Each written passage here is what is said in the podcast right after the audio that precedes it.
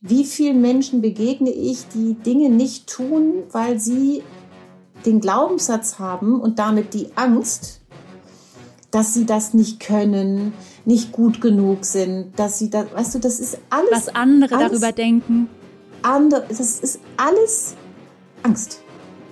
Das ist alles diese scheiß Angst.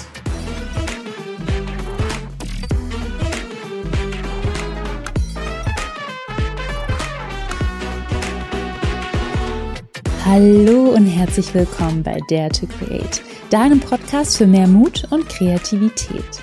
Mein Name ist Amy Sarah Carstensen. Ich bin Gründerin von Artnight und meine Mission ist es, so viele Menschen wie möglich zu ermutigen, in ihre kreative Schaffenskraft zu kommen, um ein außergewöhnliches Leben zu führen, ohne Wenn und Aber. No excuses. Ich bin der festen Überzeugung, dass in jedem Menschen, auch in dir, unglaublich viel Kreativität, Schaffenskraft und Ideenreichtum stecken. Wir brauchen hin und wieder nur einen kleinen Schubs, etwas Inspiration, um diese tatsächlich umzusetzen und um in unsere wahre Größe zu kommen. Heute freue ich mich ganz besonders auf meine Interviewgästin, denn heute spreche ich mit Nora Dahlström. Sie ist eine meiner persönlichen Coaches seit über zwei Jahren. Sie hat mich in sehr herausfordernden Zeiten begleitet und begleitet mich noch heute. Sie hat mich außerdem dazu inspiriert, selbst eine Ausbildung als systemische Coach zu machen. Seit über 20 Jahren gestaltet sie als Unternehmensberaterin und systemische Coach gelingende Transformationen. Sie begleitet Top-Führungskräfte und ihre Teams in ihrer Persönlichkeitsentwicklung und in der Entwicklung ihrer Leadership Skills. Was ich von ihr gelernt habe? Wie ich aus eigener Kraft wachse und radikale Aufrichtigkeit lebe. Wir sprechen heute im Interview darüber, wie wir uns selbst Zugang zu unserer Kreativität ermöglichen können. Warum wir uns Raum und Zeit nehmen müssen, um unsere Schaffenskraft wahrzunehmen und zu entfalten. Wie wichtig es ist, dir selbst die Erlaubnis zu geben. Die Erlaubnis zu geben, relevant zu sein. In der Welt etwas zu verändern, anders zu denken und warum eben diese Erlaubnis auch ein kleiner Schlüssel zu einem kreativen und erfolgreichen Leben sein kann. Wir sprechen außerdem über Ängste, wie wir mit Ängsten differenzierter umgehen können und negative Glaubenssätze loslassen. Ich bin überzeugt davon, dass du viel aus dieser Folge für dich mitnehmen kannst. Das ist quasi wie eine kleine Coaching-Session. Und das Gespräch hat mir unglaublich viel Freude bereitet und ich habe auch wieder sehr, sehr viel gelernt. Und bevor es jetzt gleich losgeht, würde ich mich sehr freuen, wenn du jetzt den Podcast bei Apple oder Spotify bewertest. Einfach auf die Sternchen klicken und innerhalb von drei Sekunden hast du mir wirklich eine große Freude gemacht. So, vielen lieben Dank für die Bewertung und jetzt zum Gespräch mit Nora. Los geht's das Kunstwerk. Zu Beginn jeder Podcast-Folge malen meine Gäste ein kleines Kunstwerk. Das Kunstwerk findest du unter amycarstensen.com oder auf YouTube. Dann tu mir einen Gefallen und halte mal dein Bild in die Kamera. Huch, kann man sehen? Oh uh, ja, das ist interessant. Und zwar erinnert mich das an einen Pixar-Film und einen Hauptcharakter, in Form eines Roboters, der mhm. oder die glücklich ist. Ah, siehst du? Okay. Was ja. kannst du dein Bild wieder runternehmen? Was, was siehst du in deinem Bild? Also mein Bild bezieht sich ganz konkret auf meine neue Brille, die ich aufhabe. Und äh, das ist dann auch gleich, da geht es um Kreativität, weil ich immer mich schwer tue, dass ich eine Brille tragen muss. Und deswegen, ich mag keine Brillen, ich muss sie aber tragen. Und mhm. deswegen bin ich immer so im, im, im Zwiespalt zwischen Kreatives, Nummer nach dem Motto, die Brille selbst ist die Botschaft und es ist völlig wurscht, wie sie aussieht. Und meiner Eitelkeit, dass ich irgendwie gut aussehen will. Und dazwischen oszilliert es. Und die habe ich jetzt neu. Und äh, jetzt frage ich mich die ganze Zeit, ähm, wie ich mich dazu irgendwie einstellen will. Und gleichzeitig, und mich macht es aber glücklich, dass ich wage, solche Modelle aufzuziehen. Ähm, aber es ist irgendwie so ein Widerspruchsthema. Und gleichzeitig bin ich total glücklich, weil ich sitze in meinem schönen Jagdhaus und draußen liegt Neuschnee und die Sonne scheint und das Weihnachten steht vor der Tür und ich bin einfach gut drauf. Sehr also, schön. Herrlich. Das Interview. Wie findet der innere Konflikt statt zwischen kreativ und ich will wild sein und suche mir eben ein, sag ich mal, vielleicht etwas ungewöhnlicheres Modell der Brille und ich entscheide mich doch eher für den konventionellen Weg, was vielleicht anderen auch gefällt. So ist es. Und genau da sind wir dann sozusagen mit beiden Beinen schon im Thema. Mhm. Richtig. Würdest du sagen, du bist ein kreativer Mensch? Ja, das würde ich eindeutig sagen. Warum? Ähm, weil ich, äh, ich glaube, dass ich schon jemand bin, der äh, A, viele Gelegenheiten hatte, kreativ sein zu müssen und zu können. Ich glaube, Gelegenheiten spielen eine wichtige Rolle. Und das andere ist, dass ich äh, schon so erzogen und äh, auf die Füße gestellt worden bin, dass ich die Erlaubnis hatte, kreativ zu sein. Hm. Was bedeutet es, die Erlaubnis zu haben, kreativ zu sein? Naja, es äh, bedeutet meines Erachtens, dass ich äh, Raum, Zeit und ähm, ja eben Erlaubnis bekomme, neu zu denken, anders zu denken, äh, Konventionen womöglich mal zu hinterfragen, äh, etwas zu zeigen oder zu tun, was jemand anders noch nicht gesehen hat, ähm, was vielleicht nicht die Regel, die Norm, das Gewöhnliche ist. Also neu zu denken, äh, Gewohntes neu zu miteinander zu verbinden, Fragen zu stellen. Also ähm, ja, und das ist meines Erachtens eine Erlaubnis, die man, äh, äh, also das geht mit der Kindheit los. Kriegst du die, darfst du anders denken als das, was dir vorgegeben wird oder nicht? Und dann entspannt ja sich schon die Routine und überhaupt der Anlass und die Gelegenheit, kreativ zu sein. Wenn du jetzt sagst, neu zu denken, anders zu denken, kannst du mir ein konkretes Beispiel nennen, auch aus deinem Leben, wo du das getan hast? Mm, ja, das habe ich zum Beispiel getan. Ich nehme mal das Aktuellste. Ähm, das habe ich zum Beispiel getan, als ich äh, äh, gesundheitlich mal einen Bug abgekriegt habe und plötzlich das, was ich bis dahin automatisch und völlig selbstverständlich konnte, äh, ich nicht mehr konnte. Also das damals war es mein Gleichgewicht. Ja. Das heißt, das Gleichgewicht stellte sich einfach nicht ganz normal ein und war einfach da, sondern das war erst weg. Und als ich es dann wieder einigermaßen mir aufgebaut habe, da war das wirklich eine Sache, die ich hinstellen musste. Hm? Und dann ist ja die Frage, äh, wie gehst du damit um? Weil entweder gibst du auf oder äh, äh, du machst das Gleiche, aber überanstrengst dich, weil, ne? oder du suchst neue Wege äh, zu gehen. Und ich bin halt äh, zum Beispiel beruflich dann neue Wege gegangen, habe mir einfach ein neues Set abgebaut, was sozusagen sowohl in der Zeit, wo es noch schlimm war, bis heute, wo es wieder weg ist, ermöglicht hat, dass ich trotz dieser äh, Anstrengung und trotz dieses neuen Blicks auf Welt äh, widerstehe. Und gleichzeitig habe ich mir erlaubt äh, zu gucken, was sich eigentlich für Qualitäten heraus äh, äh, kristallisieren. Und da haben sich mhm. ganz große äh, äh, Qualitäten herauskristallisiert. Und das eine ist das Studium von äh, äh, systemischer Psychologie und systemischen Berater. Das ist daraus entstanden.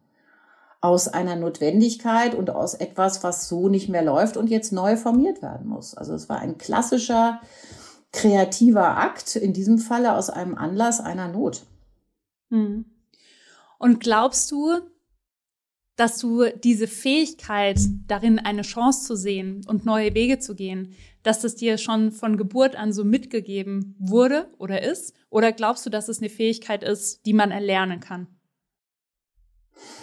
Äh, beides. Also äh, ich glaube, dass, also wie gesagt, erlernen ist wichtig, lernen ist sowieso ganz, ganz wichtig. Und wir lernen ja alle, egal ob wir jetzt uns als kreativ bezeichnen oder nicht. Ich sag mal, jeder ist kreativ, ja. Jeder Mensch ist kreativ in seiner Art und Weise, sich auszudrücken, glaube ich auf jeden Fall. Und in meinem Falle ist es so, dass ich ähm, erstens diese, diese äh, Erlaubnis bekommen habe, frühkindlich. Äh, und zweitens auch sehr schnell äh, die auch nicht so schöne Gelegenheit bekommen habe, äh, im Sinne einer Notwendigkeit, kreativ zu werden, um Lösungen zu finden, äh, für Dinge, die sich mir, in diesem Falle Probleme und Herausforderungen, die sich mir gestellt haben. Ne? Also du brauchst ja auch immer einen Anlass, kreativ zu werden. Also, oder sagen wir mal so, letztlich sind wir es ja die ganze Zeit. Ja, auch wenn wir eine Suppe heiß machen, sind wir irgendwie kreativ. Da ist dann viel Routine drin, aber dann kommt dann plötzlich was und dann verschalten sich die kreativen äh, äh, Synapsen oder wie auch immer man das nennt. Aber ähm, Kreativität kommt durch Erfahrung und Wissen, aber eben vor allen Dingen durch Gelegenheiten und dann positive Erfahrung, äh, wo wir merken, oh, ich bin anders gegangen als vielleicht geplant oder gedacht mm, und das hat gut funktioniert. Welchen Tipp würdest du insbesondere auch in deiner Profession jetzt auch als systemische Coach jemand mitgeben oder ja, vielleicht auch einer Hörerin, die jetzt gerade zuhört, wenn jemand sagt, boah, ich stehe jetzt irgendwie gerade hier, ich merke, ich muss was verändern, ich bin auch unter Druck, aber ich bin blockiert. Was würdest du dann tun? Ja, ich würde gerne, wenn ich darf, dafür mal so ein bisschen in die Theorie ausholen, weil letztlich liegt da dann auch die Lösung, also in dem ja. Wissen, wie die Theorie ist. Also wie entsteht das, also kreat, was ist Kreativität? Das ist ja was Schöpferisches, ja, etwas gestalten, etwas Neues sozusagen. Das heißt, muss nicht immer zwanghaft neu sein, aber für mich neue Verschaltung quasi. Und ähm, äh, zu Schöpf zu Kreativität gehört ja auch Einbildungskraft. Also ich, ich bevor ich sozusagen es tue, ent, entwickelt sich das Ganze in mir ja, als Idee, als mhm. Möglichkeit. Und all diese Dinge sind äh, äh, äh, greifen ja zu, wie entsteht das, indem ich das, was in mir ist, also wie funktioniert der Mensch? Wir sind ja quasi wie so eine Bibliothek, so stelle ich mir das immer vor. Das heißt, alles, was wir bisher gesehen, erfahren, gelernt, beobachtet haben, legt sich ja ab wie in so eine Bibliothek. Und da gibt es Bilder, da gibt es, die sind verknüpft mit Gefühlen, mit Wissen, mit Wörtern und so weiter. Also du müsst dir vorstellen wie so eine Bibliothek. Und für mich ist Kreativität, ist Zugang zu dieser Bibliothek, erstens. Und zweitens, dass ich Raum und Zeit habe, dass sich diese Dinge, die bisher da drin sind, neu miteinander verschalten. So dass etwas entsteht aus zwei Bekannten, entsteht in der Verknüpfung miteinander ein neues. So stelle ich mir das vor, vielleicht bisschen kindlich. Und deswegen äh, erzähle ich das, weil wenn du mich fragst, was würde ich einem Klienten raten, dann rate ich ihm, dass er das Einzige, was er tun kann, ist, dass diese beiden Dinge, die da hinten in der Bibliothek drin sind, oder die Tausende, egal wie viele es sind, dass die sich miteinander neu verbinden können. Und da bin ich wieder bei dieser, äh, bei diesem Thema äh, Erlaubnis zum Beispiel, psychologisch. Ja, ha, gebe ich mir diese innere Erlaubnis? Äh, gebe ich mir, so zum Beispiel hast du eben gesagt, gesagt, ich muss, ja, also Zeitdruck, äh, Angst, äh, äh, all das sind ja Dinge, die unsere Möglichkeiten neu zu denken, Kontingenz, ja, die Möglichkeiten, die unterschiedlichen, eher reduzieren. Und das ist natürlich leicht gesagt, so nach dem Motto, entspann dich. Das will ich damit nicht sagen. Aber ich sage auch, äh, Raum und Zeit. Ja? Äh, Raum und Zeit. Die Dinge kommen lassen, denn sie kommen. Hm? Aber sie kommen eben womöglich nicht genau zu dem Zeitpunkt, äh, wo ich es gerne hätte. Ja? Äh, und sie kommen womöglich äh, erst, wenn ich dachte, sie kommen gar nicht mehr. Oder sie kommen zu einem unmöglichen Zeitpunkt. Die berühmte Dusche. Ja, oder wenn ich auf dem Klo sitze. Ich meine, das kennen wir alle. Dann kommt einem plötzlich eine Idee von einem Problem oder von etwas, was uns schon längst beschäftigt hat. Und plötzlich, bumm, ist es da. Oder Sport. Ja, wir gehen irgendwie mal was ganz anderem nach. Und plötzlich kommt's. Und warum tut es das? Weil das Gehirn so funktioniert. Ja, weil das Gras eben nicht äh, schneller wächst, wenn man dran zieht, sondern weil man eben diesen Prozess, den Kreativitätsprozess, ja, im Sinne von mh, hm, erstmal Vorbereitungen, Problemen, Lösungen, Möglichkeiten und so weiter, aber dann ganz schnell diesen Raum, wie so ein Inkubationsraum, ja, den haben und den sich erlauben und diese Zuversicht, das kommt. Die Dinge kommen. Ja, und nicht mit der Brechstange. Die Brechstange ist natürlich sehr zeitgeistig und unsere, unsere Realität oft. Ähm, und im kreativen Kontext dann frustrierend vielleicht und entmutigend. Ja. Ja, was ganz interessant ist, wenn wir über die Theorie sprechen und auch über die Wissenschaft und die Kreativität. Da gibt es nicht sehr viel Forschung dazu, aber es gibt insbesondere auch ein äh, wissenschaftliches Modell, das nennt sich die vier Phasen der Kreativität. Und die erste Phase ja. ist so die Recherchephase, ne, was du gerade auch gesagt genau. hast. Man sammelt. Die zweite Phase ist dann die Inkubationsphase, die ist am wenigsten greifbar, weil da es ganz viel mit dem Unterbewusstsein zu tun hat und dem Zugriff zu der Bibliothek, die du gerade genannt hast. Und ja, auch zu genau. der Bibliothek, wo wir uns gar nicht immer so bewusst sind, was steht da eigentlich alles drin. Dann kommt die Erleuchtung, ist die dritte Phase. Und die vierte Phase ist dann sozusagen die Validierung. Und das ist genau das, ja. was du gerade beschrieben hast, was total interessant ist. Und deswegen in der Erleuchtungsphase, das passiert dann häufig unter der Dusche auf dem Klo, wenn wir es nicht erwarten und wenn wir es sozusagen nicht ähm, erzwingen wollen in dem Moment. Wenn ich jetzt aber zu dir sagen würde, Nora, ich habe jetzt hier ein Thema, ich will jetzt eine kreative Lösung, jetzt muss es funktionieren, was würdest du mir dann raten? Naja, ich rate sozusagen das Gleiche, ähm, aber in einem eher in so einer Haltung und seelischen äh, Art und Weise. Und wie gesagt, jetzt bitte ich wirklich die Hörer äh, in, nicht zu verzweifeln oder mich auf so eine ESO-Ecke äh, irgendwie äh, da reinzusetzen. Was meine ich mit Haltung? Und da bin ich wieder bei für mich dem Schlüsselwort der Erlaubnis.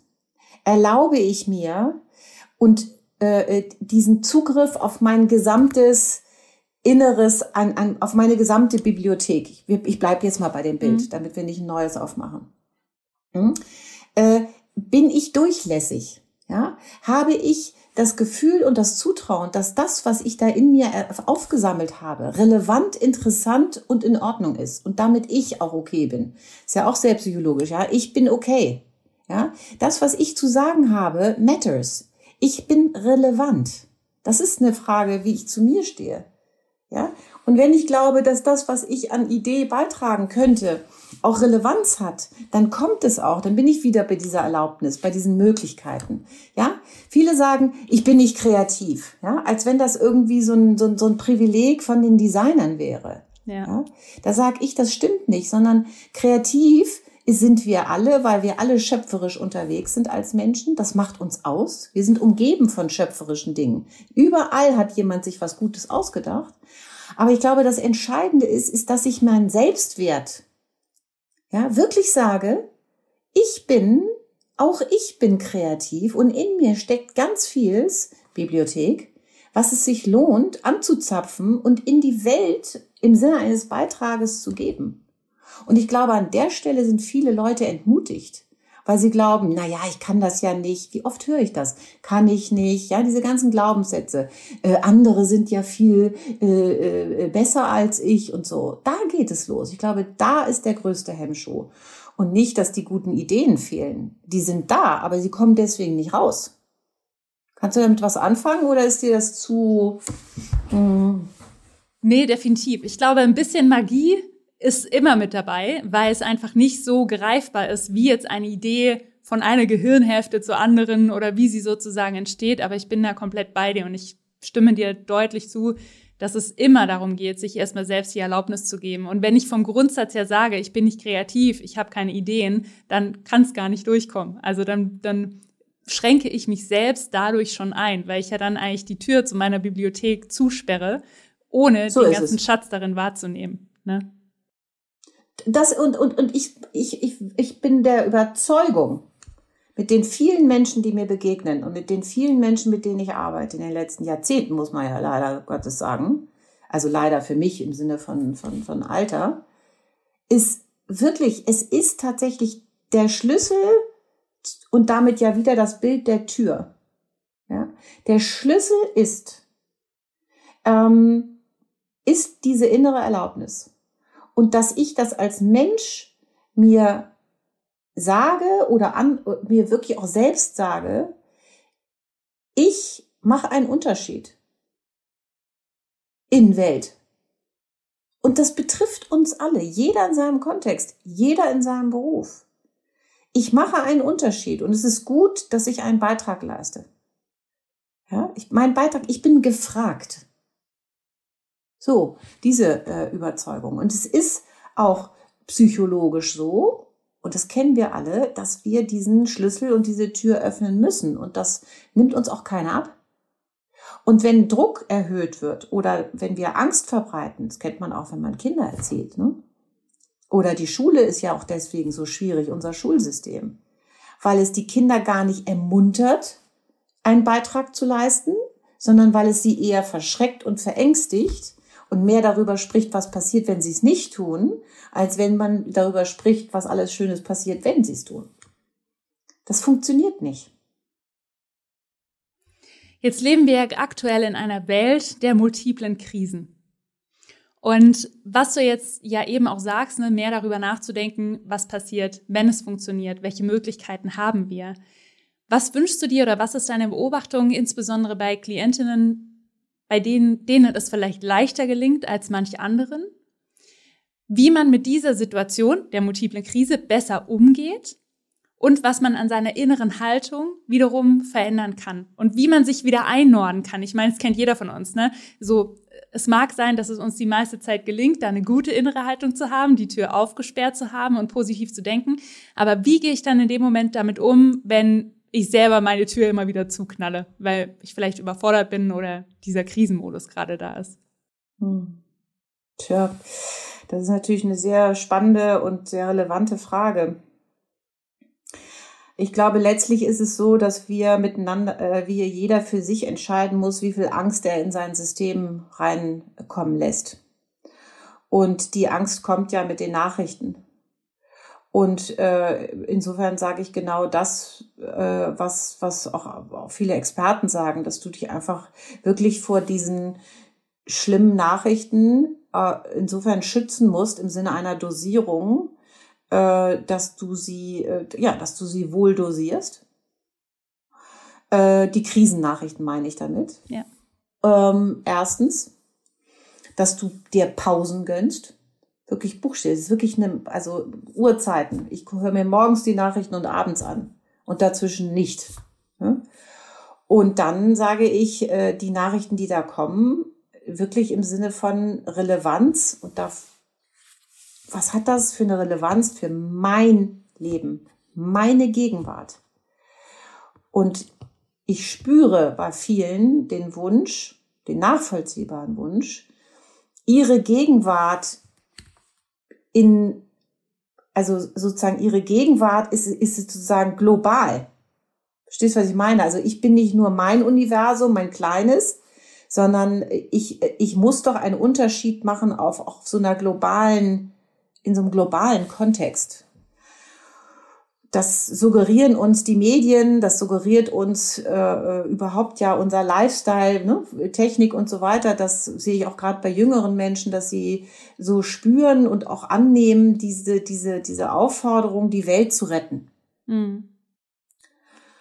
Und ich glaube, dass wir einerseits gut daran tun, unseren eigenen Beitrag hoch einzuschätzen. Das heißt, ich kann als Einzelner, wenn ich, was weiß ich, die Kippe nicht in, den, in die Wiese schmeiße, kann ich einen Unterschied machen. Ja. Und gleichzeitig, das ist jetzt mein persönliches Konzept, äh, tue ich etwas, was äh, man so beschreiben könnte, dass ich sozusagen, ich konzentriere mich auf meine kleine Welt. Und in dieser versuche ich, der Mensch zu sein, den ich mir ähm, vor dem Hintergrund dieser Herausforderungen konzipiert habe. Und dort praktiziere ich das, diese Überzeugung. Und dann mache ich erstmal einen Punkt. Und versuche damit mit diesem Mikrobenbeitrag letztlich natürlich im Kontext Welt zufrieden zu sein. Und das ist manchmal nicht leicht, finde ich. Weil natürlich ruft mir auch ganz vieles zu, das reicht nicht oder du musst mehr, auch diese ganze Moralisierung und so weiter. Und ich sag mal, das ist mein kreativer Ansatz im Umgang damit, dass ich wirklich sage, wieder Dosierung und Raum, dass ich sage, okay, in welchem Kontext und in welchem Universum kann ich denn wirklich, was, das kann ich mich ausdrücken und einen Beitrag leisten? Mhm das ähm, ist wieder eine Dosierungsfrage letztlich. Ja, ja ich finde, das ist ein wichtiger Punkt. Ähm, und ich glaube insbesondere auch, wenn es um Social Media geht, also um Nachrichten, um Social Media, darüber Reichweite zu generieren oder auch Reichweite aufzubauen, hilft es vielen, insbesondere jungen Menschen, sich das zu dosieren und zu sagen, okay, wie viel Zeit möchte ich investieren, wie viel Zeit möchte ich nutzen, um zu kreieren, zum Beispiel auf den Plattformen oder selbst Nachrichten oder Informationen zu spreaden und wie viel Zeit möchte ich für mich nehmen und wie viel Zeit möchte ich davon eben auch eine Pause nehmen. Das finde ich ganz wichtig. Ja. Ein Satz, den ich immer wieder mit dir auch in Verbindung bringe, ist Wachstum aus eigener Kraft. Wir kennen uns jetzt auch mhm. schon eine Weile. Und immer wieder, wenn ich an dich denke, denke ich an Wachstum aus eigener Kraft. Was bedeutet das für dich? Ja, das bedeutet für mich, dass ich, äh, und lustigerweise habe ich erst diesen Satz für mich äh, äh entwickelt und dann eigentlich gemerkt später, was ich da eigentlich sage. Das ist auch wieder so typisch ich. Also ne, das äh, Intuitive hat mir etwas zugerufen, was ich dann erst im Tun gemerkt habe, dass es genau richtig ist ich glaube oder ich weiß mittlerweile aus meiner Arbeit, dass die größte Kraft in jedem Menschen im Inneren selber liegt. Wir haben diese Kräfte in uns. Und mit Kraft ist nicht gemeint, den Baumstamm heben oder äh, so, sondern mit Kraft ist, ist äh, was wir, äh, für, also die Möglichkeit zwischen Reiz und Reaktion Entscheidungen zu treffen. Das ist ja das, worauf meine Arbeit mittlerweile, wenn ich sage, was ist das Wichtigste, dann ist es dieser Satz von Viktor Frankl, der eben sagt, zwischen Reiz und Reaktion liegt der Raum der inneren Freiheit und unsere Haltung bestimmt über die Größe dieses Raumes. Und was ist damit gemeint? Warum sage ich das Kraft? Weil das die Möglichkeit, eigene Entscheidungen zu treffen, ist die größte Kraft, die ich kenne. Und zwar sowohl für einen selber als auch für alle, die mit einem zu tun haben. Weil was heißt Entscheidung? Entscheidung heißt einerseits Verantwortung übernehmen können und das heißt Wahlmöglichkeiten. Ich kann mich in Welt verhalten und ich kann selbstbestimmt Entscheidungen treffen, wie ich mich in, in, in Welt verhalte. Und das ist das, was ich mit dieser aus eigener Kraft mein, meine. Weil ich muss nicht die Welt verändern, um mein Leben zu verändern. Klingt jetzt zynisch wie die, die im Krieg sind. Absolut. Aber in meiner Welt, in der ich lebe, mache ich den Unterschied. Und ich muss nicht warten, bis andere ihn machen. Und das ist diese größte Kraft, woraus ich wachsen kann. Und das ist auch die größte Kraft, aus der meines Erachtens dann andere, die mit mir leben, wachsen können, weil ich natürlich mit dieser Haltung ihnen genau die gleiche Erlaubnis gebe, eigene Entscheidungen zu treffen in ihrem Inneren. Hm. Ich habe für mich auch vor ein paar Jahren so den Spruch entdeckt, äh, wenn ich etwas verändern möchte, dann muss ich bei mir anfangen. Und der ist radikal, wenn man ihn wirklich so lebt, was er eigentlich bedeutet. Und das ist auch das, was ich jetzt nochmal verstanden habe von dem, was du gerade gesagt hast. Ne? Ich muss nicht direkt die ganze Welt verändern. Ich kann erstmal bei mir selbst anfangen und eben in meiner kleinen Welt auch versuchen, einen Unterschied zu machen und gucken, dass es mir gut geht, dass ich überhaupt in der Lage bin und den Raum habe, eben auch einen Beitrag leisten zu können, der dann vielleicht für die ganze Welt ist. Was mir auffällt, ist, dass es ähm, dennoch einigen Menschen schwerfällt, immer wieder sich selbst den Raum zu nehmen und bei sich selbst anzufangen, weil es natürlich manchmal auch, äh, sag mal, unsere Gesellschaft auch dazu einlädt, erstmal im Außen zu suchen und erstmal im Außen Veränderungen anstoßen zu wollen. Was würdest du da mitgeben und sagen, wie gehe ich damit um? Und wie erinnere ich mich immer wieder daran, selbst aus mir selbst herauszuwachsen, selbst die Verantwortung zu übernehmen? Gibt es da für dich auch so einen kleinen Reminder oder ist das bei dir schon so richtig drin? Also bei mir ist es bestimmt schon richtig drin. Also ich habe auch meine Rückfälle, ist ja gar keine Frage. Immer wenn es emotional wird, äh, äh, senkt sich ja die, die, äh, der Handlungsspielraum radikal ab. Und dann bin ich auch diejenige, die immer das gleiche Alte wiederholt und um sich schreit. ist ja gar keine Frage. Aber wie erinnere ich mich daran? Also ich glaube nicht, dass ich mache mir jetzt nicht einen Knoten ins Taschentuch oder es klingelt der Wecker. Aber für jemand, der da noch wenig Erfahrung hat und der sich für so etwas entscheidet oder neugierig geworden ist, dem kann ich wirklich empfehlen, wieder, ich bin immer wieder langweilig beim gleichen Punkt, Raum und Zeit. Nimm dir eine kleine Sache vor. Ja, fang klein an. Nicht immer gleich so groß. Fang klein an und mach einmal eine Sache anders. Einmal, treff einmal eine Entscheidung, die du ganz bewusst triffst, für dich aus dir selbst heraus, im Sinne einer Selbstverantwortung. Und dann tue dieses eine andere und sei vor allen Dingen dabei, wenn du es tust. Also dabei im Sinne von aufmerksam und achtsam. Und geh danach in die Reflexion. Was habe ich da erlebt und war das eine positive Erfahrung? Und in, im Sinne von Veränderungspsychologie, man sagt ja immer, man braucht 30, 40 erf positive Erfahrungen, damit sozusagen aus etwas dann wieder Routine äh, wird. Und das ist Arbeit und das braucht. Das heißt, wenn jemand sich verändern möchte und diese Entscheidung getroffen hat und selbstverantwortlicher oder selbstfürsorglicher werden möchte, dann bedarf es auch genauso wie für allem anderen dieses Weges. Der muss einfach diesen Weg gehen. Und diesen Weg kann man gehen und der geht sich leichter, wenn man ihn bewusst und in den nötigen Portionierung geht. Hm. geht das ist nicht ein Hebel, den ich umlege und boom, ja, die Wunderheilung, sondern all diese Dinge sind bewusste Arbeit. Und das, das ist der Weg. Und wenn es den Rückfall gibt, dann gehört der dazu. Jeder Rückfall ist, sag ich immer, das sichere Zeichen, dass du arbeitest. Also ich feiere den immer total. Also das ist wieder, sehe ich einfach anders. Jeder sagt, oh, habe ich schon wieder falsch gemacht. Dem sage ich nicht, nicht, oh, habe ich schon wieder falsch gemacht, sondern dem sage ich, herzlichen Glückwunsch. Äh, das äh, Bewusstsein ist da und äh, du hast dich entschieden und selbstverständlich machst du dabei auf diesem Weg hoffentlich Fehler. Super. Ja. Wie wendest du das für dich im Alltag an? Sagst du dann wirklich so, yes, jetzt habe ich hier einen Fehler gemacht und das Bewusstsein war da? Wie muss ich mir das vorstellen? Oha, ja, da habe ich gerade eine Erfahrung gemacht, äh, die mir gezeigt hat, dass ich da noch viel Arbeit habe. ähm, und das ist ja auch das Schöne, nicht? Dass man natürlich, äh, wenn man so viel, ich hätte fast gesagt, klugscheißt, so wie ich, dass man immer wieder auch an den Punkt kommt, wo man bemerkt, bemerkt ganz doll bemerkt, dass man mit sich selber natürlich genauso äh, anfällig und, und, und un, uh, unaufmerksam ist wie alle anderen auch. Und ich finde das auch richtig und wichtig, dass sich ein Mensch mit meinem Beruf äh, genau dazu bekennt.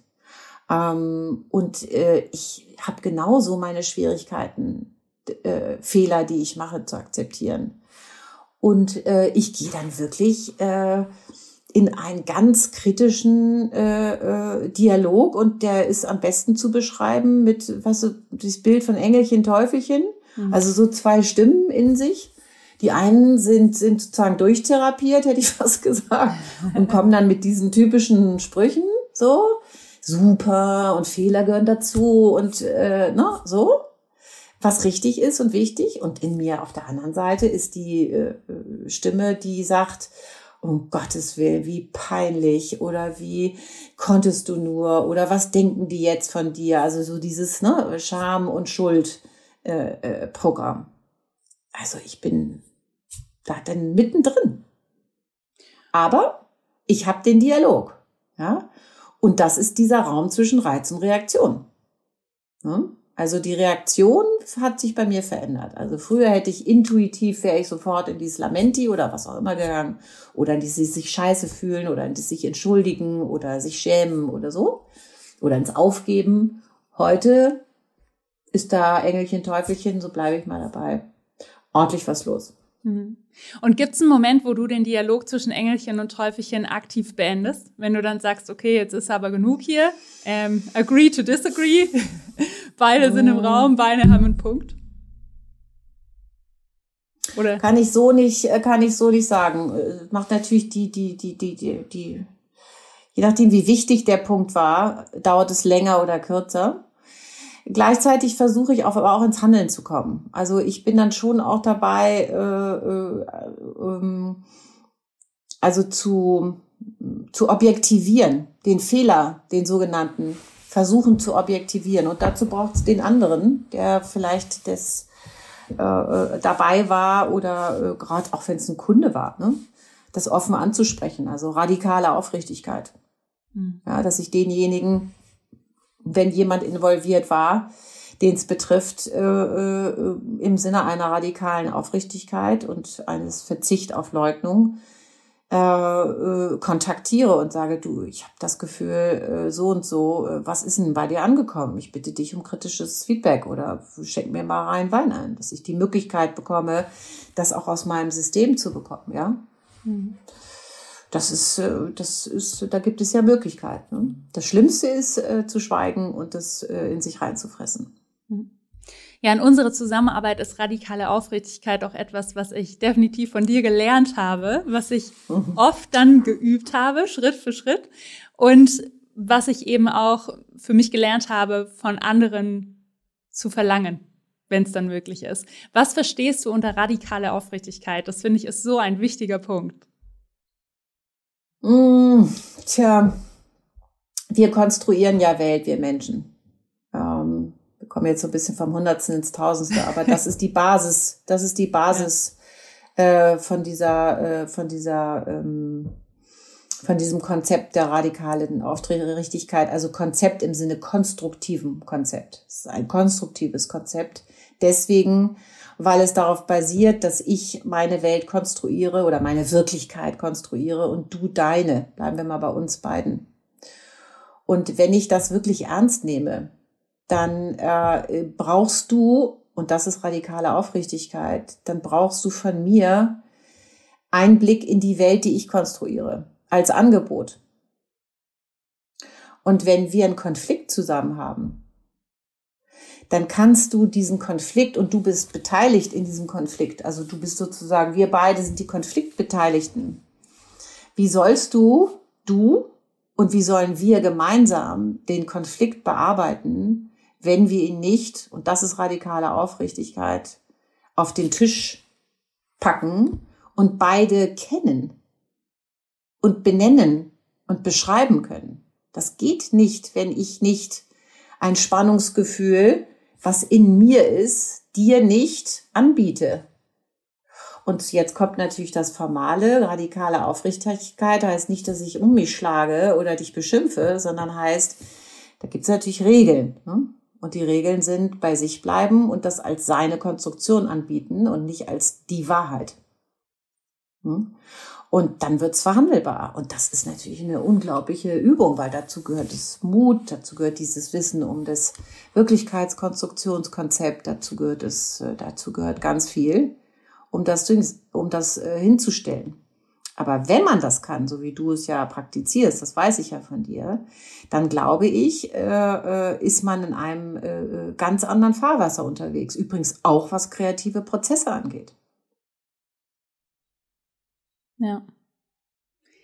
Die Erfahrung, die ich gemacht habe, ist, dass es manchmal gar nicht so leicht ist, das, was wir unterbewusst vielleicht fühlen oder denken, direkt in Worte zu fassen, so dass es unser Gegenüber wirklich versteht. Und was ich auch in unserer Zusammenarbeit gelernt habe, ähm, ist, es gibt auch andere Methoden. Und du hast vor einigen Jahren zusammen mit einem Künstler die denkende Hand entwickelt. Und so wie ich das verstehe, ist es eben eine Methode, die sich eben an Zeichnungen und Bildern bedient, die wir selber interpretieren, um Situationen oder Gefühlszustände besser beschreiben zu können, um damit dann auch leichter auf den Punkt zu kommen und sozusagen das Unterbewusste und Unsichtbare sichtbar zu machen, ne? was ja notwendig ist, um radikal aufrichtig zu sein gegenüber uns selbst oder vielleicht auch gegenüber anderen.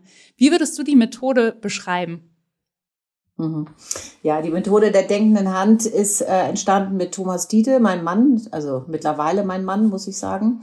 Ähm, und ähm, die äh, Methode ist so entstanden. Wir haben wirklich, oder ich habe ihm damals äh, als Unternehmensberaterin, er als Künstler, wirklich mein Leid geklagt, dass ich diese Grenzen von Sprache äh, äh, so so viel, so eine hohe Fehleranfälligkeit produzieren und so viel Streit und so viel äh, Unmut und schlechtes Gefühl ähm, dadurch entsteht, dass die Sprache und Worte und wie sie benutzt werden, so viel Missverständnisse produzieren, dass sie, und jetzt mal wirklich im Unternehmenskontext, dass sie so viel, ähm, so unproduktiv machen, Sprache uns so unproduktiv macht, dass es ich nach Methoden gesucht habe oder ihn gebeten habe um eine Methode, die mir helfen könnte, dass ich in kurzen Zeiträumen äh, äh, und Unternehmensberatung, du wirst gut bezahlt, du musst schnell abliefern, ja, und schnell Menschen ins Gespräch oder in Bewegung bringen, die mir hilft, das zu beschleunigen zu können. Es ging wirklich um Geschwindigkeit. Und da hat er mir als Künstler gesagt, weißt du was, es gibt eine Geheimwaffe, die jeder Mensch mit sich trägt, und zwar sogar zweimal, und das sind die Hände.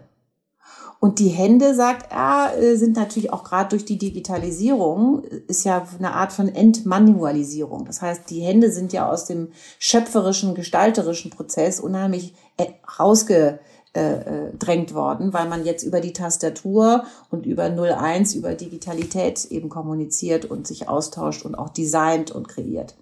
Das ist wunderbar, aber die Hand ist raus. Und die Hand, hat er mich darauf hingewiesen, hat eben Zugang zum Unbewussten, zu dem, was wir vorhin über was äh, Kreativität und schöpferische Prozesse angeht, ja. so wichtig ist. Die hat eben einfach einen direkteren Draht zum Unbewussten. Und er sagt, nimm die Hand wieder mit in, den, in die Kommunikation, binde sie ein, dann wirst du zu anderen und schnelleren Ergebnissen kommen. Äh, kommen. Und dann haben wir, bevor es diese Karten gab, die du, auf die du gerade äh, ansprichst, habe sie hier liegen. Ich nehme jetzt zum Beispiel mal, hier ist so ein Bild, kann man das sehen? Das sind ja. zwei DJ-Pulte, die aber wiederum mit Bohrern funktionieren und irgendwie im luftleeren Raum hängen. Ähm, ich erzähle da gleich, wenn du möchtest, dazu noch mal was. Ja, gerne. Haben wir gar nicht. Die Karten waren dann, sind dann später entstanden. Das sind äh, Tagebuchzeichnungen von ihm aus vielen Jahren. Äh, haben wir die äh, Hand benutzt? Habe ich die, die meine Klienten aufgefordert, viel zu zeichnen, viel zu schreiben mit der Hand. Das ist auch Zeichnung. Ne? Handschrift ist Zeichnung. Mhm.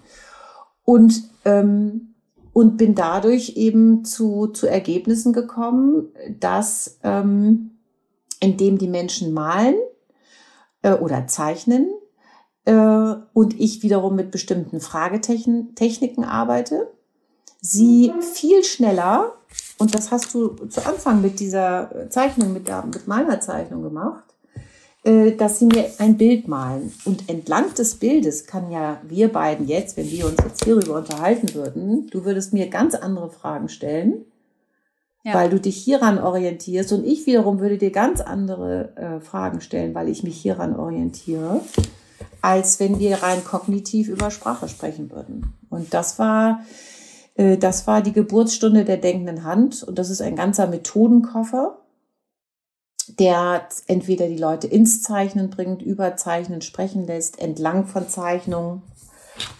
Assoziationsräume aufmacht und letztlich, diese Zeichnungen verwirren die Bibliothek, die wir mhm. in uns haben. Weil das Bild ist in der Bibliothek sicher nicht drin bisher. Ja. Und was macht jetzt das Gehirn? Das Gehirn kommt sozusagen, wird unsicher, wird verunsichert. Ja, und flippt jetzt zwischen Bohrer, Plattenspieler, Kabel in der Luft hängen, Pärchen, DJ, Diskothek, also der ganze Assoziationsraum ist jetzt voller Bilder und jetzt ist die Frage wie ein Intelligenztest, was haben die miteinander zu tun? Und ich nutze diese Bilder, indem ich zum Beispiel sage einem Klienten, äh, frage, er soll sich aus den vielen Karten, das sind ganz viele, eine aussuchen, die zum Beispiel beschreibt, wie es ihm gerade geht. Und dann gebe ich ihm ganz wenig Zeit. Weil knappe Zeit, dann kommt das Intuitive durch, weil er kann es nicht kognitiv überschreiben im Sinne mhm. von Konvention und was will sie wohl von mir. Ja, ich setze ihn zeitlich unter Druck. Und dann sucht er mir zum Beispiel, sucht er sich dieses Bild aus und weiß gar nicht warum, als Antwort auf, wie es mir gerade geht. Naja, und jetzt kann ich entlang des Bildes sagen und ihn befragen, ja, wieso das Bild, wieso zwei Bohrer, was haben die Kabel damit zu tun? Ja, bist du rechts oder links? Wer ist der andere? Und so weiter. Nicht? Du kannst plötzlich ganz andere Fragen stellen. Ja. Und ich glaube, jedem wird jetzt klar, mm, dass dann ganz andere Kommunikationen entstehen, als wenn man nur mit Worten operiert. Ich finde es eine unglaublich schöne Methode. Also zum einen im Systemic Coaching oder eben auch in der Zusammenarbeit. Ich nutze es aber auch häufig, zu malen, beispielsweise in Meetings. Weil auch dort gibt es immer wieder so die Grenze der Sprache.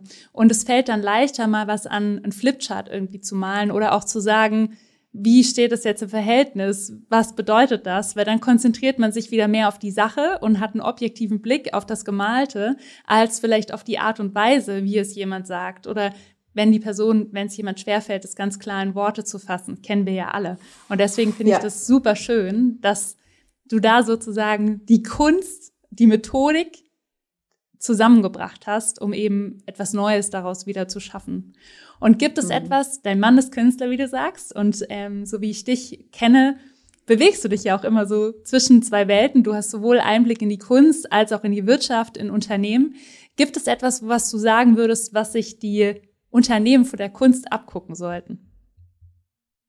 Hm. Ja, also ähm, ich bin wieder bei diesem Thema äh, Raum und Zeit und letztlich die Inkubationszeit. Mhm.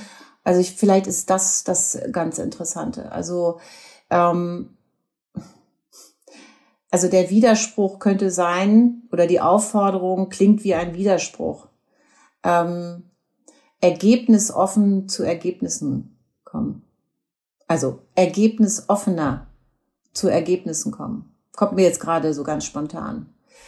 Ähm, äh, und letztlich tun das ja auch viele Geschäftsmodelle mittlerweile, ja, dieses iterative, dieses Suchende, dieses Ausprobierende, ja, also ähm, das sind ja, das sind ja wirklich auch Entstehungs-, Gestaltungs- und Produktionsprozesse, die viel mehr dieses Ausprobieren erlauben und möglich machen. Und interessanterweise ist ja diese neue Arbeitskultur entstanden aus dem, aus dem Druck, äh, und der, der Geschwindigkeit und der, der Digitalität. Also äh, die Digitalität hat ja ermöglicht, dass wir sozusagen am offenen Herzen operieren. Sprich, wir entwickeln ein Produkt zusammen mit dem Kunden und können, weil es digital ist, Fehler äh, äh, sozusagen, indem es läuft, können wir Fehler äh, äh, erkennen und, und beheben. Und das Interessante ist, dass dieses Ausprobieren ja was sehr Menschliches auch ist, was ja aus dem Produktionsprozess so ein bisschen herausgedrängt worden ist, wie die Hand. Und äh, ich glaube, das kann die Wirtschaft von der Kunst lernen, weil die Kunst, wenn es wirklich Kunst ist, ähm, ist ja der Prozess, der Gestaltungsprozess das Entscheidende und nicht das Ergebnis. Ja, der Prozess ist das sozusagen, wo die Lust, wo die Erfahrung, wo das Neue, wo es, wo, ne, wo es, wo das entsteht, worum es geht. Und ich glaube, dass wir in unserer heutigen Zeit und Arbeitswelt, die sich ja schon sehr, sehr verändert, äh, ich finde vielerorts zum sehr Guten verändert, eben plötzlich so viel mehr Raum zum Ausprobieren, zum Austauschen, zum, ja, äh, äh wirklich zum Ausprobieren eröffnet. Und da äh, trifft sich Kunst und, und, und Wirtschaft schon mehr, als sie es vor 30 Jahren je getan hat. Je getan hat. Das ist schön.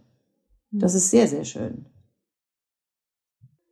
Und wenn du dir jetzt eine Sache wünschen könntest, so, es kommt eine Fee vorbei über Nacht und sagt, liebe Nora, du hast jetzt einen Wunsch frei. Und zwar bezieht sich dieser Wunsch darauf, dass du eine Fähigkeit den Menschen aneignen darfst in unserer heutigen Zeit. Welche wäre das? Hm. Welche wäre das?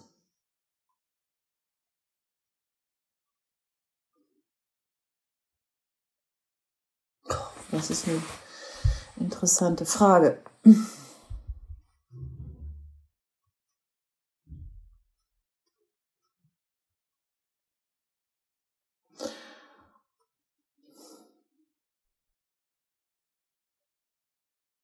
Ich glaube, weniger Angst.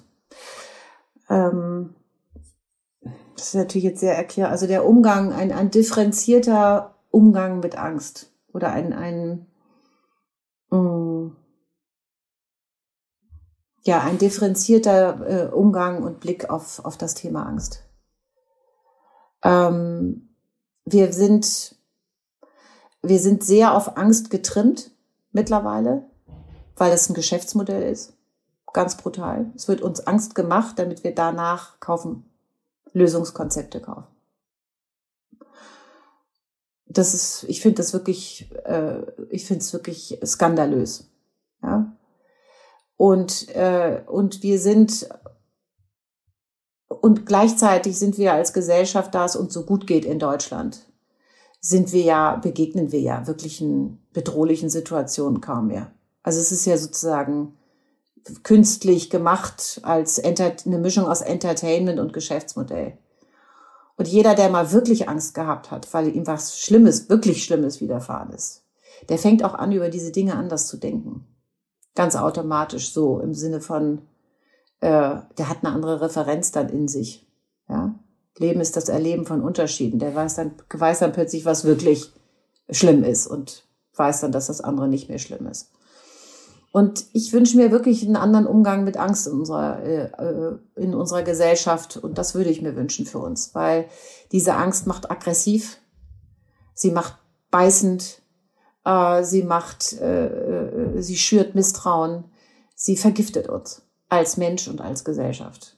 Und das, das wünsche ich mir, dass wir da mal so ein bisschen, ähm, dass wir Menschen uns ähm, da mehr drüber austauschen und der Angstmacherei nicht so auf den Leim gehen. Weißt du, nimm allein die Medien, ja, das Geschäft mit der Angst. Das macht mich wahnsinnig. Das macht mir einfach, das macht mir auch traurig, muss ich sagen. Das besorgt mich. Kannst du damit was anfangen? Definitiv. Und ich wünsche es mit dir. Und vielleicht mhm. wünschen es sich viele HörerInnen und denken drüber nach, wenn sie das jetzt eben gehört haben, weil ich finde, dem ist nicht viel hinzuzufügen, sondern ich glaube, es würde unsere Welt und vielleicht die kleine Welt von jedem Einzelnen von uns schon sehr zum Positiven verändern, wenn wir einen differenzierten Umgang mit der Angst lernen würden und mhm. differenzierter auch darüber nachdenken würden. Und ich würde gerne, äh, Amy, da auch nochmal wieder den Link auch zur Kreativität so schlagen. Weil was habe ich vorhin gesagt? Nicht? Diese Zuversicht, diese Erlaubnis, kreativ zu sein, anders zu denken, Konvention, das, das andere zu denken, als was vielleicht die anderen denken, was ich denke, was die anderen denken, ja. Mhm. Das ist ja auch alles ein Angstthema. Insofern schließt sich jetzt gerade ganz schön, glaube ich, der Kreis. Wie vielen Menschen begegne ich, die Dinge nicht tun, weil sie den Glaubenssatz haben und damit die Angst, dass sie das nicht können, nicht gut genug sind, dass sie da, weißt du, das ist alles. Was andere alles, darüber denken. Andere, das ist alles Angst. Ja. Das ist alles diese scheiß Angst. Und die ist uns eingeredet worden. Und da sind wir bei Wachstum äh, äh, aus eigener Kraft. Insofern, wir, wir, wir kriegen gerade so eine richtig schöne Klammer richtig um die Sachen. Wir kriegen die richtig schön. Ne? Ja, weil das ist wirklich, und diese Entscheidung, dieser Angst zu trotzen und zu sagen, nee, meine Lieben, ich gehe euch jetzt mal, ich, ich mache da nicht mehr mit. Ich mache einfach nicht mehr mit. Ihr ruft's mir zu und ich sag euch, nein, ich kündige euch. Ich kündige dieser Angstwirtschaft und dieser gesellschaftlichen Angsteinhegungs, dieses Gehege, das da um uns gezogen wird. Was für ein Scheiß. Ich glaube, jetzt kann ich es wirklich, oh, ich fühle das gerade richtig. Ja, ich fühle das auch. Äh, ich werde gerade richtig wütend. Und da ist, äh, und das ist eben auch der Kreativitätshemmschuh Nummer eins. Ja. ja? Dieses Angepasste, dieses angeblich äh, äh, muss ich Angst davor haben, anders zu sein, lauter zu sein, bunter zu sein, gar nicht zu sein, ist etwas nicht zu tun, kann übrigens äußerst kreativ sein. Hm. Endlich mal die Dinge lassen anstatt sie zu tun, wie die ganzen, äh, wie die anderen. Ja. ja? Gut, aber jetzt äh, kommen wir zu weit, aber jetzt merke ich gerade, wird's in mir so richtig äh, satt und rund, weil ich glaube, das ist das Thema. Das ja. ist da und da kommt, kommt alles zusammen. Woran ich glaube noch, die Motivation für den Podcast ist wirklich uns, unser Bewusstsein dafür zu schärfen, welche Schaffenskraft eigentlich in uns steckt und welche Möglichkeiten wir haben. Und ich finde, das hast du ganz wunderschön eigentlich zusammengefasst und tolle Impulse auch gegeben, welche innere Kraft jeder von uns einzeln hat. In unserer kleinen Welt, in der großen Welt, aber wo wir erstmal bei uns selbst anfangen können. Und ich finde, dass äh, jetzt ist es rund. Die Mutprobe. Ich habe noch eine letzte Frage an dich, Nora. Mm, und zwar ja. stelle ich die Frage immer allen meinen Gästinnen. Und zwar, was möchtest du in den nächsten Monaten wagen, was außerhalb deiner Komfortzone ist?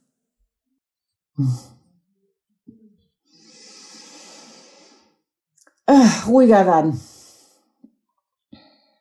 Meine Komfortzone ist Aktivität und sich selbst beweisen. Das ist meine Komfortzone. Und da möchte ich ruhiger werden. Ich möchte ruhiger äh, und und und äh, äh, ja, ich möchte ruhiger werden in, in allem, was ich äh, tue. Ich möchte berührbarer werden. Indem ich ruhiger bin, äh, berührbar noch oder ja berührbarer werden. Also das ist mich die Dinge mehr, ähm, dass ich sie auch wirklich, dass ich dabei bin, gegenwärtig. Hm. Das bedeutet für dich berührbarer, also da zu sein. Ja, weil es ist einfach, das ist, das ist einfachste äh, Mathematik, hätte ich fast gesagt, wenn ich, äh, nicht, wir sind ja so gehetzt alle und ich vorneweg, einfach aus Möglichkeiten, aus Begeisterung, ja. Ich bin wirklich, also, dieses Jahr war so genial, hm, so schöpferisch, so reichhaltig, so möglichkeitsreich. Und gleichzeitig zu vollgestopft, zu, zu unruhig. Und diese Unruhe ist meine Komfortzone. Die gibt mir Stabilität, weil ich, äh, weil ich so, so, so, ich bin so gepolt, geprägt. Und das äh, will ich, ich will mal in diese Ruhe kommen. Und das wird mich erstmal nervös machen. ist auch wieder ein schöner Widerspruch. Mich macht Ruhe nervös. Ja, da begegnet man sich selbst, da begegnet man dem anderen wirklich. Ja.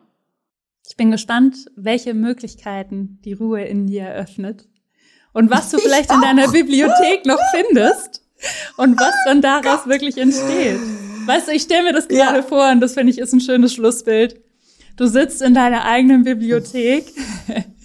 Du sitzt da ohne etwas zu tun, ohne die Bücher mhm. zu sortieren oder zu lesen, sondern du sitzt da. Und ich bin ganz, mhm. ganz gespannt und wünsche dir auch viel Freude dabei, die Ruhe zu finden und das auf dich ja. wirken zu lassen.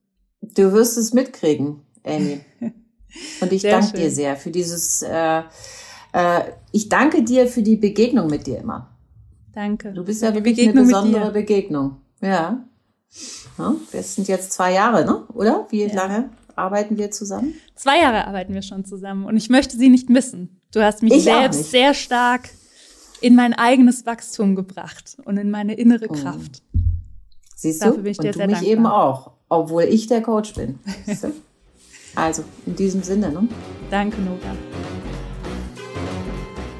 Vielen lieben Dank fürs Zuhören. Ich hoffe, du hast viel für dich gelernt und hast jetzt richtig Lust darauf, deine eigene Bibliothek zu betreten und deine Kreativität und Schaffenskraft zu erkunden.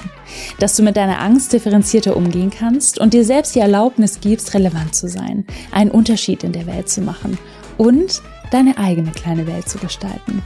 Wenn du dir Unterstützung in Form eines Coaching wünschst, kontaktiere gerne Nora oder auch mich direkt über unsere jeweiligen Websites. Schreibe mir gern bei Instagram, LinkedIn oder über meine Website, was du für dich aus der Folge mitgenommen hast. Und wenn du es noch nicht gemacht hast, bewerte jetzt diese Folge bei Spotify oder Apple. Sei mutig, wild und kreativ. Dare to create, deine Amy.